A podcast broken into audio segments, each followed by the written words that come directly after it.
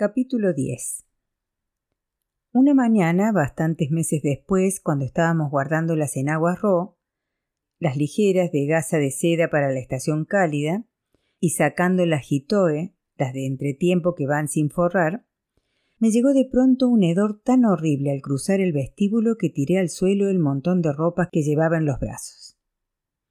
El olor procedía del cuarto de la abuela. Corrí escaleras arriba a buscar a la tía porque enseguida me di cuenta de que tenía que haber pasado algo terrible. La tía bajó las escaleras lo más rápido que le permitía su cojera y cuando entró en el cuarto de la abuela la encontró muerta en el suelo. Había muerto de la forma más extraña que se puede imaginar. La abuela tenía la única estufa eléctrica de la hoquilla. La usaba todas las noches salvo en verano. Ya había empezado septiembre, por eso estábamos guardando la ropa ligera de verano y la abuela había empezado a usar la estufa de nuevo. Esto no quiere decir que el tiempo fuera necesariamente frío. Cambiábamos de una ropa a otra conforme el calendario, no a la temperatura que hacía afuera, y la abuela utilizaba su estufa del mismo modo. Estaba muy apegada a ella, probablemente porque había pasado muchas noches en su vida muerta de frío. Todas las mañanas la abuela desenchufaba la estufa y le enrollaba el cable alrededor antes de retirarla a una esquina del cuarto. Con el tiempo el metal caliente terminó quemando la camisa del cable, de modo que éste entró en contacto con el metal y el aparato entero se electrificó. La policía dijo que cuando la abuela fue a tocar la estufa aquella mañana debió de quedarse paralizada al momento. Incluso es posible que muriera directamente. Al caer al suelo su cara quedó atrapada en la superficie de metal caliente. De ahí aquel olor espantoso. Por suerte no la vi muerta, salvo las piernas que estaban a la vista de la puerta y parecían unas ramas de árbol muy finas envueltas en seda arrugada. Las dos semanas siguientes a la muerte de la abuela tuvimos un trajín inimaginable, no solo para limpiar la casa a fondo, en la religión shinto la muerte es lo más impuro que pueda suceder, sino también disponiendo las velas, las bandejas de comida, los farolillos a la entrada, las mesitas del té, las bandejas para el dinero que traían los visitantes y todas esas cosas. Estuvimos tan ocupadas que una noche la cocinera cayó enferma y tuvieron que llamar al médico. Resultó que el único problema era que la noche anterior no había dormido más de dos horas. No se había sentado en todo el día y había tomado un tazón de sopa por toda comida.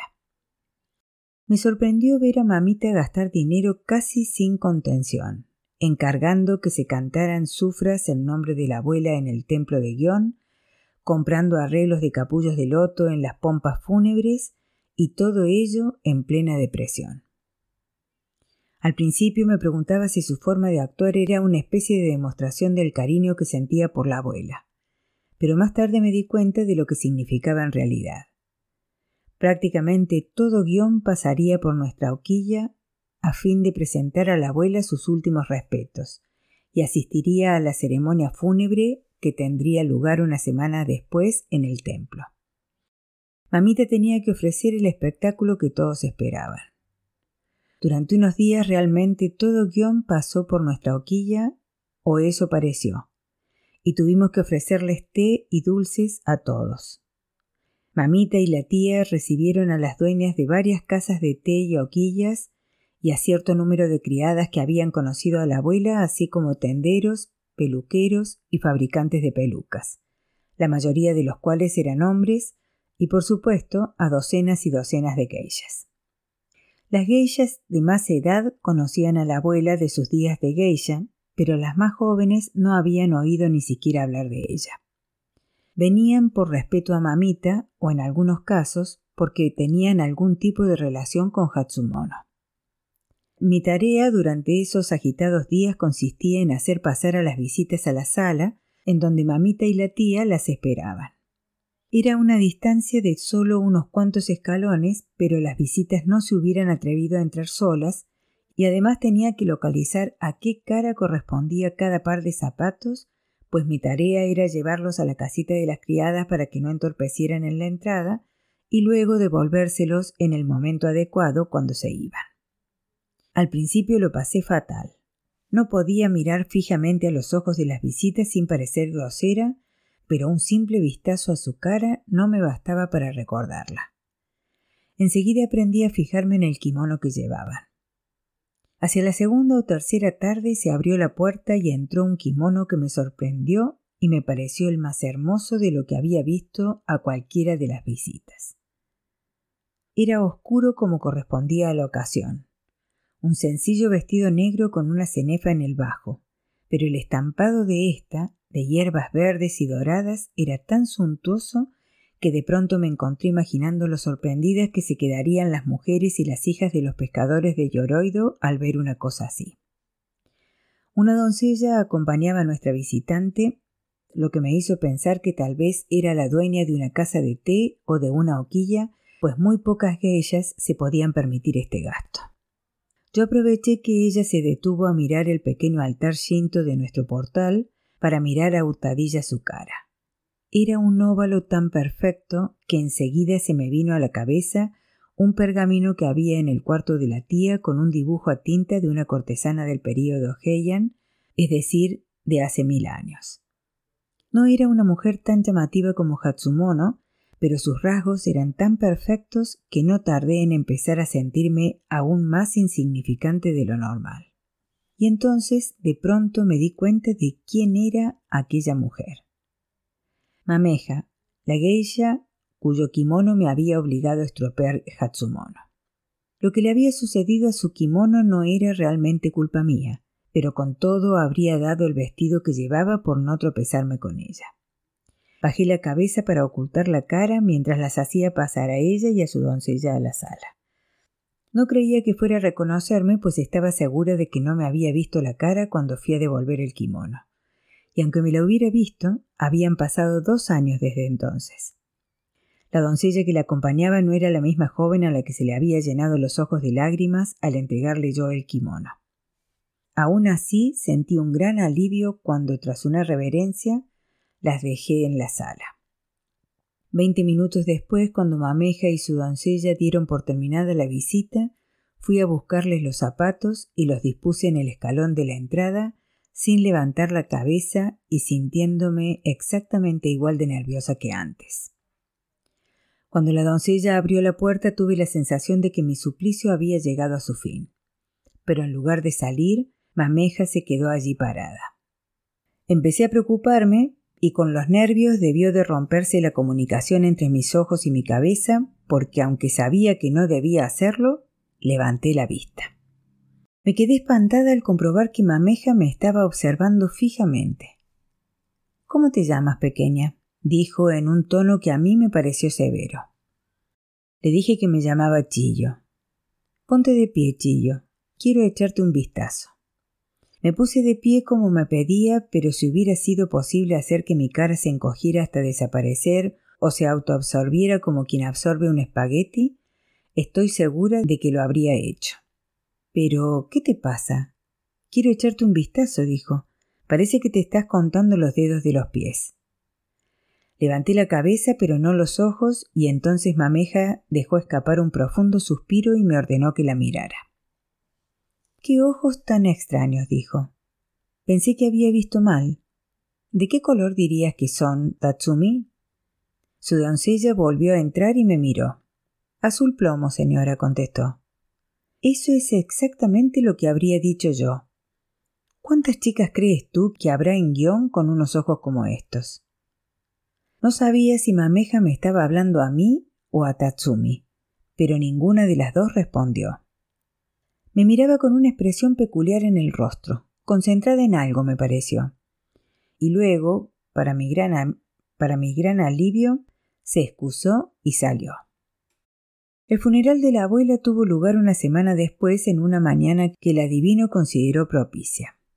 Después del funeral empezamos a restaurar en la hoquilla el orden acostumbrado, pero con algunos cambios. La tía se mudó al piso de abajo a la habitación que había sido de la abuela, y Calabaza, que iba a empezar en breve su aprendizaje de geisha, ocupó la habitación del segundo piso que había sido de la tía. Además, a la mañana siguiente llegaron dos nuevas criadas, ambas de mediana edad y muy enérgicas. Puede parecer extraño que mamita añadiera criadas cuando la familia era ahora menor en número, pero en realidad la hoquilla siempre había tenido menos personal del necesario, porque la abuela no soportaba que hubiera mucha gente a su alrededor. El último cambio fue que a Calabaza le liberaron de todas sus tareas. Se le dijo que debía empezar a aprovechar el tiempo practicando las diversas artes de las que iba a depender su vida profesional. Por lo general a las chicas no se les daba tantas oportunidades de practicar, pero la pobre calabaza era muy torpe y necesitaba más tiempo. Yo lo pasaba fatal viéndola tocar el chamisén arrodillada en la pasarela durante horas, sacando la lengua como si quisiera lamerse la mejilla. Me sonreía cuando nuestras miradas se cruzaban, y en realidad su disposición hacia mí era de lo más dulce y amable. Pero yo ya empezaba a encontrar difícil de arrastrar en mi vida la carga de la paciencia, esperando que se entreabriera una pequeña puerta que podría no abrirse nunca y que ciertamente sería la única oportunidad que se me ofrecería. Ahora tenía que ver cómo la puerta se abría de par en par delante de otra persona. Algunas noches, recostada en el futón antes de dormirme, sacaba el pañuelo que me había dado aquel presidente y olía su rico aroma de talco. Alejaba de mi mente todo salvo la imagen de él y la sensación del tibio sol en mi rostro y el tacto del muro de piedra donde me había sentado el día que lo conocí. Era mi bodhisattva que me protegería con sus mil brazos. No podía imaginarme cómo llegaría esa ayuda, pero rogaba para que me llegara. Hacia el final del primer mes, después de la muerte de la abuela, una de las criadas nuevas me vino a buscar un día y me dijo que me esperaba alguien en la puerta. Era una calurosa tarde de octubre, demasiado calurosa para la estación, y estaba empapada de sudor después de haber estado limpiando el tatami del nuevo cuarto de calabaza que hasta hacía poco había sido el de la tía. Calabaza tenía la manía de subirse galletas de arroz a su dormitorio, de modo que tenía que limpiar los tatamis con mucha frecuencia. Me limpié la cara con una toalla húmeda lo más rápido que pude y me lancé escaleras abajo. En el portal me esperaba una joven vestida con un kimono como de doncella. Me arrodillé con una inclinación de cabeza. Solo cuando la miré por segunda vez me di cuenta de que era la doncella que había acompañado a Mameja a nuestra hoquilla unas semanas antes. Me dio mucha pena volver a verla allí. Estaba segura de que me había metido en algún lío. Pero cuando ella me hizo un gesto para que saliera del portal, me calcé y la seguí hasta la calle. ¿Te envían de vez en cuando a hacer recados, Chillo? me preguntó. Había pasado tanto tiempo desde que había intentado escapar que ya no estaba confinada en la hoquilla. No tenía ni idea de por qué lo preguntaba, pero le dije que sí. Bien, dijo, consigue que te envíen mañana a las tres y reúnete conmigo en el puentecillo que cruza el arroyo Shirakawa. Sí, señorita, dije yo, pero ¿le puedo preguntar para qué? Ya lo descubrirás mañana, ¿no? me contestó arrugando la nariz lo que me hizo sospechar si no se estaría burlando de mí. No me agradaba para nada que la doncella de Mameja me hubiera pedido que la acompañara donde fuera, probablemente a ver a Mameja, pensaba yo, para que me regañara por lo que había hecho. Pero aunque no me agradaba, al día siguiente hablé con Calabaza y le pedí que me enviara a hacer un recado que no fuera necesario hacer realmente. Le preocupaba buscarse líos, hasta que le prometí que encontraría la manera de pagárselo. Así que a las tres, cuando yo estaba en el patio, me llamó a voces. Chiyo-san, ¿podría salir a comprarme unas cuerdas nuevas para el shamisen y una revista de kabuki que necesito? Le habían dicho que leyera revistas de teatro por el bien de su educación. Luego la oí decir aún más alto. ¿Te parece bien, tía? Pero la tía no contestó porque estaba en el piso de arriba echando una siesta. Salí de la hoquilla y caminé siguiendo el arroyo hasta que llegué al puentecillo que cruza a la parte de guion llamada Motoyoshi Cho. Con aquel tiempo tan cálido y maravilloso, había bastantes hombres y geishas paseando y admirando los cerezos llorones cuyos arcillos decoraban la superficie del agua. Mientras esperaba junto al puente, vi a un grupo de turistas extranjeros que estaban visitando el famoso distrito de Gion. No eran los primeros extranjeros que veía en Kioto, pero ciertamente me parecieron muy raras aquellas mujeres de grandes narices y cabellos de brillantes colores, vestidas con faldas largas, y los hombres tan altos y resueltos haciendo sonar sus tacones en los adoquines. Uno de los hombres me señaló y dijo algo en una lengua extranjera y todos se volvieron a mirarme. Me sentí tan avergonzada que fingí que había visto algo en el suelo y me agaché para ocultarme. Finalmente apareció la doncella de Mameja y tal como me había temido me condujo sobre el puente y a lo largo del arroyo hasta el mismo portal donde Hatsumono y Corín me habían dado el kimono y ordenado que subiera a entregarlo. Me parecía terriblemente injusto que ese mismo incidente estuviera a punto de causarme aún más problemas y después de tanto tiempo. Pero cuando la doncella abrió la puerta entré sin resistirme a la luz grisácea de las escaleras. Al llegar arriba, ambas nos descalzamos y penetramos en el apartamento. Chillo le espera, señora, gritó la doncella.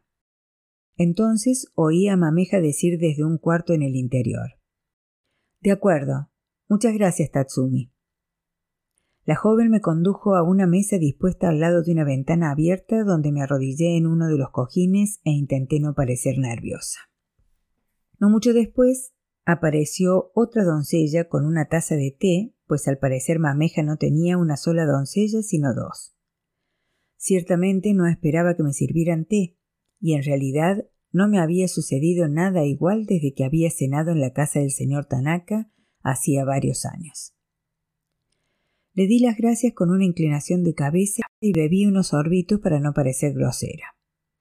Luego me encontré esperando sentada durante un buen rato sin nada que hacer salvo escuchar el sonido del agua cayendo por la pequeña cascada del arroyo Shirakawa, que no es más alta que la rodilla de un hombre. El apartamento de Mameja no era grande, pero era extremadamente elegante, con hermosos tatamis, obviamente nuevos, pues conservaban todavía el precioso brillo amarillo verdoso y el olor de la paja fresca. Si alguna vez te has fijado en un tatami, habrás visto que el borde está rematado con una tira de tela, que por lo general suele ser algodón o lino oscuro. Pero estos estaban rematados con una tira de seda estampada en verde y dorado. No muy lejos en la alcoba había colgado un pergamino escrito con una hermosa caligrafía que resultó ser un regalo que el famoso calígrafo Matsudaira Koichi le había hecho a Mameja. Bajo este, en el zócalo de madera de la alcoba, había unas ramas de cornejo en flor dispuestas sobre un plato de forma irregular de un negro brillante craquelado. Lo encontré muy original pero en realidad se lo había regalado a Mameja ni más ni menos que el gran ceramista Yoshida Sakuhei, el maestro sin igual de la cerámica Setoguro, que en los años que siguieron la Segunda Guerra Mundial se convirtió en un tesoro nacional en carne y hueso. Por fin Mameja salió del cuarto interior exquisitamente vestida con un kimono color crema estampado de aguas en el bajo. Me levanté me volví hacia ella e hice una profunda reverencia sobre los tatamis, mientras ella se dirigía a la mesa. Cuando llegó se puso de rodillas frente a mí, bebió un sorbo de té que la doncella le trajo y me dijo A ver, chillo, ¿no? ¿Por qué no me cuentas cómo te las has apañado para salir de tu hoquilla esta tarde? Estoy segura que a la señora Anita no le gusta que sus criadas anden por ahí dedicadas a sus asuntos en medio del día. No había esperado que me hiciera una pregunta de este tipo. No se me ocurría qué decir, aunque sabía que sería grosero no responder. Mameja se limitó a dar unos sorbitos a su té y me miró con una expresión benévola en su perfecta cara oval. Por fin dijo Crees que te he llamado para regañarte pero solo me interesa saber si te has metido en algún lío por venir aquí. Me sentí aliviada al oír esas palabras. No, señora, contesté. Se supone que he salido a buscar revistas de kabuki y cuerdas de shamisen. Oh, bien, bien. Tengo mucho de eso, dijo, y luego llamó a la doncella y le dijo que las trajera y las pusiera en la mesa delante de mí.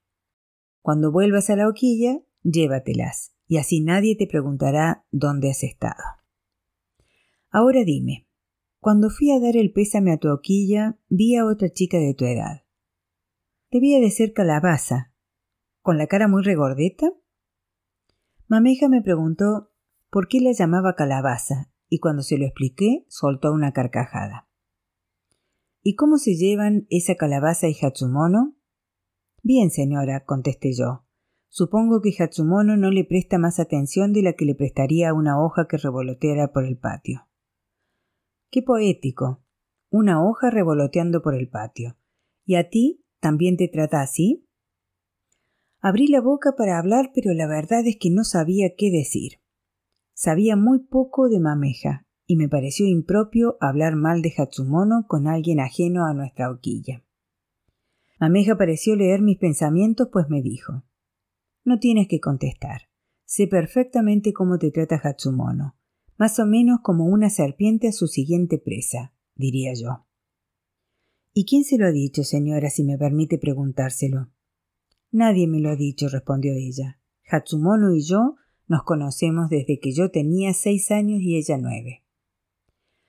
Cuando has visto a alguien portarse mal durante tanto tiempo, saber cuál será su siguiente fechoría no tiene mucho secreto. No sé qué he hecho para que me odie como me odia, dije.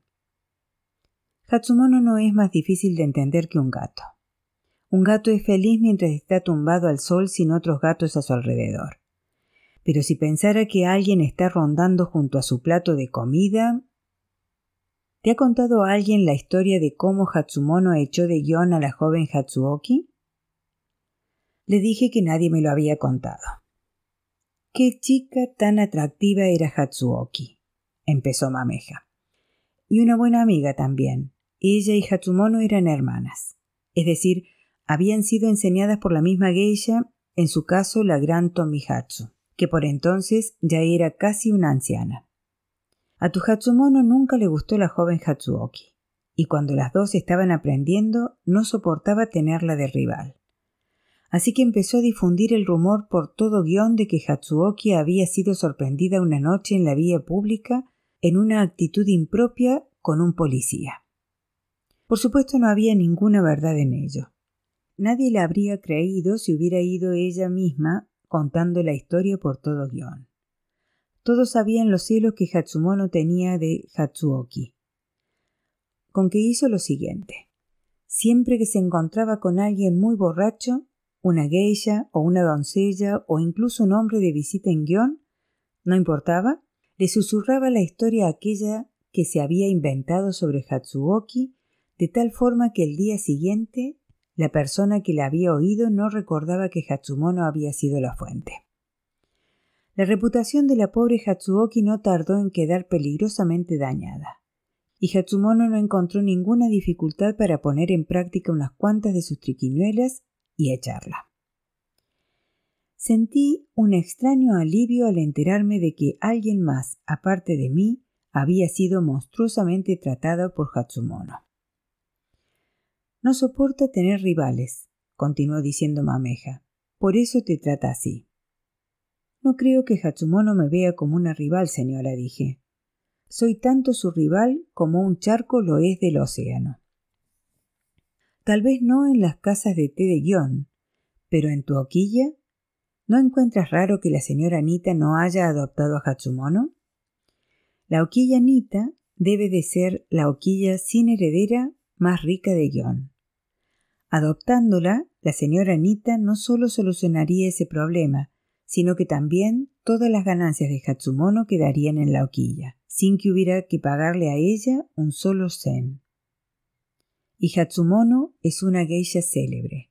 Se diría que si la señora Nita, a quien le gusta el dinero tanto como a todos, no la ha adoptado hace tiempo, es que tendrá sus buenas razones para no hacerlo, ¿no crees? Nunca había pensado en nada de esto, pero después de escuchar a Mameja estaba segura de que sabía exactamente la razón.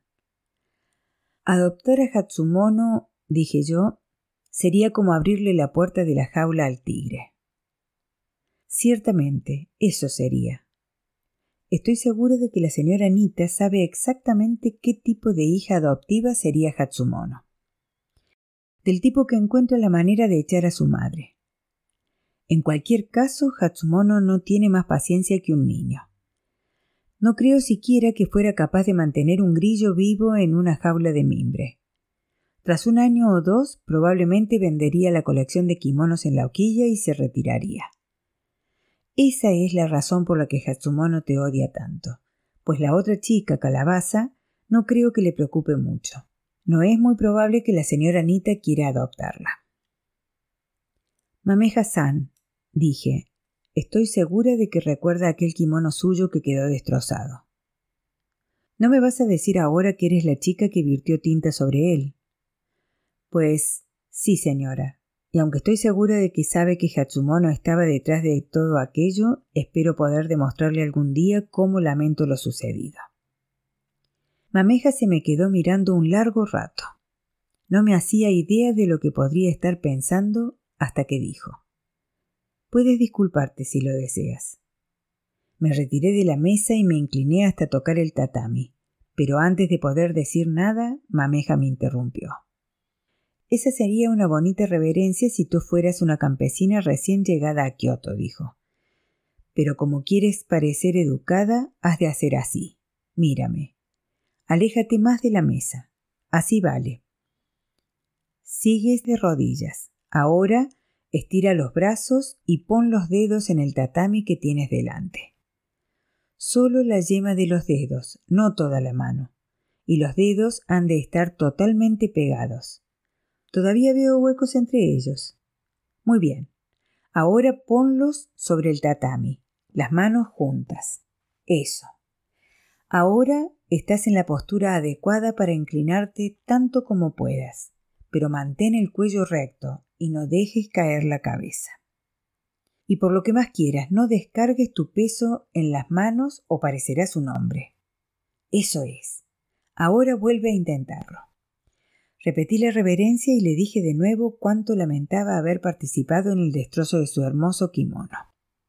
Era un bonito kimono, ¿verdad? dijo ella. Bueno, pues ahora nos olvidaremos de todo aquello. Quiero saber por qué has dejado de prepararte para geisha. Tus profesores en la escuela me dijeron que ibas bien hasta el momento que dejaste de asistir a clase. Deberías estarte preparando para una carrera de éxitos en guion. ¿Por qué paró en seco la señora Anita tu educación? Le conté de mis deudas, incluyendo el kimono y el broche que Hatsumono me había acusado de robar. Pero cuando terminé, continuó mirándome con frialdad. Finalmente me dijo hay algo más que no me dices. Considerando tus deudas, yo esperaría que la señora Anita estuviera incluso más decidida a verte triunfar como geisha. Desde luego, como nunca vas a conseguir pagarle, es trabajando de criada. Debí de bajar la vista avergonzada al oír esto, pues, por un instante, Mameja pareció capaz de leer mis pensamientos. Intentaste escapar, ¿verdad? Sí, señora, dije yo. Tenía una hermana. Nos separamos, pero logramos encontrarnos. Teníamos que reunirnos en cierto lugar una noche y huir juntas. Pero entonces me caí del tejado y me rompí el brazo. ¿Del tejado? Debes estar de broma. ¿Te subiste allí para echar una última mirada a Kioto? Le expliqué por qué lo hice. Ya sé que hice una tontería, dije luego. Ahora mamita no invertirá un cen más en mi aprendizaje pues teme que vuelva a escaparme. Y todavía hay algo más. Una chica que intenta huir de la hoquilla en la que vive deja en mal lugar a la dueña. Así es como piensa la gente aquí en Guión. Pero si ni siquiera es capaz de impedir que se le escapen las criadas. Esas cosas. Pero, ¿qué vas a hacer ahora, Chillo? No me pareces una chica que quiera pasarse la vida de criada. Oh, señora, daría lo que fuera por reparar mis errores, dije. Han pasado más de dos años. He esperado pacientemente confiando que me surgiría alguna oportunidad. Esperar pacientemente no es algo que vaya contigo. Me doy cuenta de que tienes una gran cantidad de agua en tu personalidad. El agua nunca aguarda. Cambia de forma y fluye alrededor de las cosas y encuentra pasos secretos en los que no ha pensado nadie el agujerito en el tejado o el fondo de una caja. No cabe duda de que es el más versátil de los cuatro elementos. Puede asolar la tierra, puede apagar el fuego, puede tragarse un trozo de metal y arrastrarlo. Ni la madera, que es su complemento natural, no puede sobrevivir sin el alimento del agua. Pero pese a todo no te has inspirado en estas fuerzas para vivir tu vida, ¿no es así? En realidad, señora, ver correr el agua fue lo que me dio la idea de escaparme por el tejado. Estoy segura de que eres una chica lista, Chillo, pero no creo que ese fuera tu momento más inteligente. Quienes tenemos mucha agua en nuestras personalidades no escogemos hacia dónde corremos. Lo único que podemos hacer es fluir hacia donde nos lleva el paisaje de nuestras vidas. Supongo que soy como un río que se topa con una presa y esa presa es Hatsumono. Sí, probablemente eso es cierto, dijo ella mirándome tranquilamente, pero a veces los ríos se llevan las presas. Desde que llegué a su apartamento me había estado preguntando por qué me había mandado a llamar mameja. Ya había decidido que no tenía nada que ver con el kimono, pero hasta ese momento no me percaté de lo que había tenido delante todo el tiempo. Mameja debía de haber decidido utilizarme para vengarse de Hatsumono. Era obvio que eran rivales. ¿Por qué si no habría destrozado Hatsumono el kimono de Mameja dos años antes? Sin duda Mameja debía de haber estado esperando el momento adecuado y ahora, al parecer, lo había encontrado. Me iba a utilizar de mala hierba para ahogar el resto de las plantas del jardín. No buscaba solo venganza, quería deshacerse completamente de Hatsumono. En cualquier caso, continuó Mameja, nada cambiará hasta que la señora Anita te permita seguir con tu preparación. No tengo muchas esperanzas de lograr convencerla, dije. No te preocupes ahora de eso. Preocúpate de encontrar el momento adecuado. Para entonces la vida ya me había enseñado lo suyo, pero no sabía lo que era la paciencia, ni siquiera lo suficiente para comprender a qué se refería Mameja con aquello de encontrar el momento adecuado. Le dije que si ella me sugería lo que debía decir, estaba dispuesta a hablar con mamita al día siguiente mismo. Mira, Chillo, andar dando tumbos por la vida no es un buen procedimiento. Has de aprender cómo encontrar el tiempo y el lugar para cada cosa. Cuando un ratón quiere volver loco a un gato, no se precipita fuera de la madriguera cada vez que se le ocurre. ¿No sabes consultar el horóscopo? No sé si habrás visto alguna vez un horóscopo japonés. Si hojeas uno, encontrarás sus páginas abarrotadas de complicados gráficos y oscuros caracteres. Las geishas son una gente muy supersticiosa, como te decía. La tía y mamita, e incluso la cocinera y las doncellas y las criadas, no decidían nada, ni tan siquiera algo tan sencillo como comprar un par de zapatos sin consultar el horóscopo pero yo no lo había consultado nunca. No me extraña que te hayan ocurrido tantas desgracias, me dijo Mameja. ¿Me estás diciendo que intentaste escapar sin comprobar si el día era propicio? Le dije que mi hermana había decidido el día. Mameja quería saber si me acordaba de la fecha exacta, y tras consultar con ella el calendario logré acordarme. Había sido el último martes de octubre de 1929 solo unos meses después de que Asatsu y a mí nos sacaran de casa. Mameja le dijo a la doncella que trajera el horóscopo de aquel año, y tras preguntarme mi signo del zodíaco, el año del mono, pasó un rato examinando varios gráficos y cotejándolos con otros, así como comprobando la página en la que se daba la perspectiva general de mi signo para ese mes. Finalmente leyó Tiempo poco propicio se han de evitar a toda costa las agujas, los alimentos extraños y los viajes. Aquí se detuvo para lanzarme una mirada. ¿Oyes lo que dice? Viajes. Después continúa diciendo que has de evitar las siguientes cosas. Veamos. Bañarse a la hora del gallo. Comprarse ropa nueva. Embarcarse en nuevas empresas. Y escucha esta. Cambiar de residencia. Aquí Mameja cerró el libro y clavó sus ojos en mí.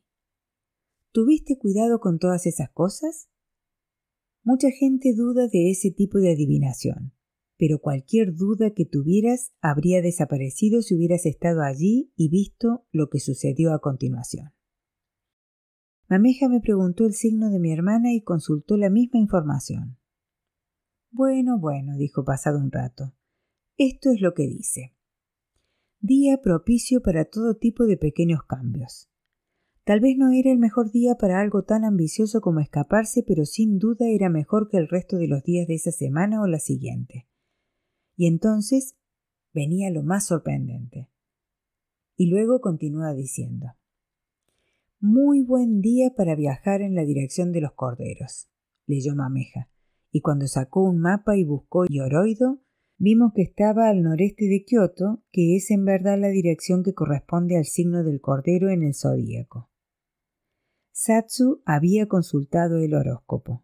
Probablemente a eso había ido cuando me dejó sola unos minutos en el cuartito de debajo de la escalera.